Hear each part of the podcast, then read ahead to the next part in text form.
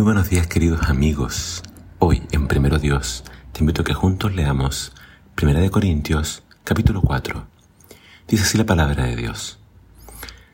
Así que deben tenernos como siervos de Cristo encargados de impartir los secretos del Señor. Ahora bien, lo más importante de un siervo es que demuestre que es digno de confianza, que de mí, en realidad no me interesa lo que opinen ustedes de mí, ni lo que opine nadie. No confío ni siquiera en mi propia opinión al respecto. Tengo limpia la conciencia, pero eso no quiere decir que sea justo. El Señor es el que tiene que juzgarme. Por eso, no se precipiten a sacar conclusiones sobre si alguien es buen siervo o no. Esperen a que venga el Señor. Él sacará a la luz lo que está oculto en la oscuridad y pondrá al descubierto las intenciones del corazón. Cuando ese momento llegue, cada uno recibirá de Dios la alabanza que merezca.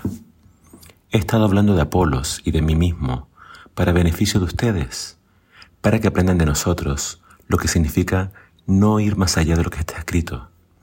Así no andarán presumiendo de que un servidor es mejor que otro. ¿Qué los hace más importantes que los demás? ¿Qué tienes que Dios no te haya dado? Y si cuanto tienes te lo ha dado Dios, ¿por qué te la das de grande, como si hubieras logrado algo por tu propio esfuerzo? Al parecer ya tienen todo lo que necesitan, ya se han hecho ricos, se sienten reyes y nos echan a un lado. Ojalá reinaran ya, para que nosotros reináramos con ustedes. Me parece que Dios nos ha colocado a nosotros, los apóstoles, al final de la línea, como reos sentenciados a muerte. Somos un espectáculo para el mundo los ángeles y la humanidad.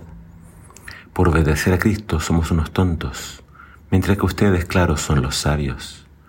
Nosotros somos débiles, ustedes fuertes, ustedes honorables, nosotros despreciables. Hasta este momento hemos pasado hambre y sed, no tenemos ropa, nos maltratan, no tenemos hogar. Hemos trabajado hasta el cansancio con nuestras manos para ganar el sustento. Nos maldicen y bendecimos y hemos soportado con paciencia a los que nos persiguen. Hemos respondido con suavidad cuando han hablado mal de nosotros. Hasta el momento nos consideran la escoria del mundo, el desecho de todos. No les escribo estas cosas para avergonzarlos, sino como advertencia y consejo a mis hijos amados. Porque aunque haya diez mil personas más que les enseñen de Cristo, el Padre espiritual de ustedes soy yo. Yo les engendré en Cristo por medio del Evangelio. Por lo tanto, imítenme para eso les envío a Timoteo, que mi amado Hijo en el Señor. Él les dirá cómo me comporto en Cristo Jesús y les recordará lo que enseño por todas partes y en todas las iglesias que visito. Sé que algunos de ustedes, envanecidos, piensan que no iré a verlos, pero he de ir pronto, si el Señor me lo permite, y veremos cómo hablan, y si esos presumidos tienen el poder de Dios. Pues el reino de Dios no es cuestión de palabras, sino de poder. ¿Qué prefieren? ¿Que vaya a castigarlos y a regañarlos o que vaya con ternura y mansedumbre? Hay algunos principios muy importantes que destacar del capítulo de hoy. Número uno, Pablo dice, todos seremos juzgados por Dios. No juzguemos nosotros a otros líderes. Tenemos la tendencia siempre de comparar. Somos humanos y a veces queremos usar nuestros criterios humanos. Pero Pablo dice, el que debe juzgar a los siervos es el Señor porque solamente Él conoce las intenciones del corazón. Él puede leer lo que hay dentro de cada uno, porque es muy posible que algunos estuvieran sirviendo al Señor o haciendo cosas no para exaltar al Señor, sino para exaltarse a sí mismos, para ganar el apoyo de la congregación. Pablo dice, a mí me va a juzgar el Señor y no me importa la opinión de ustedes, ni siquiera me importa mi propia opinión, porque el único que puede juzgar y conoce bien lo que hay adentro es el Señor.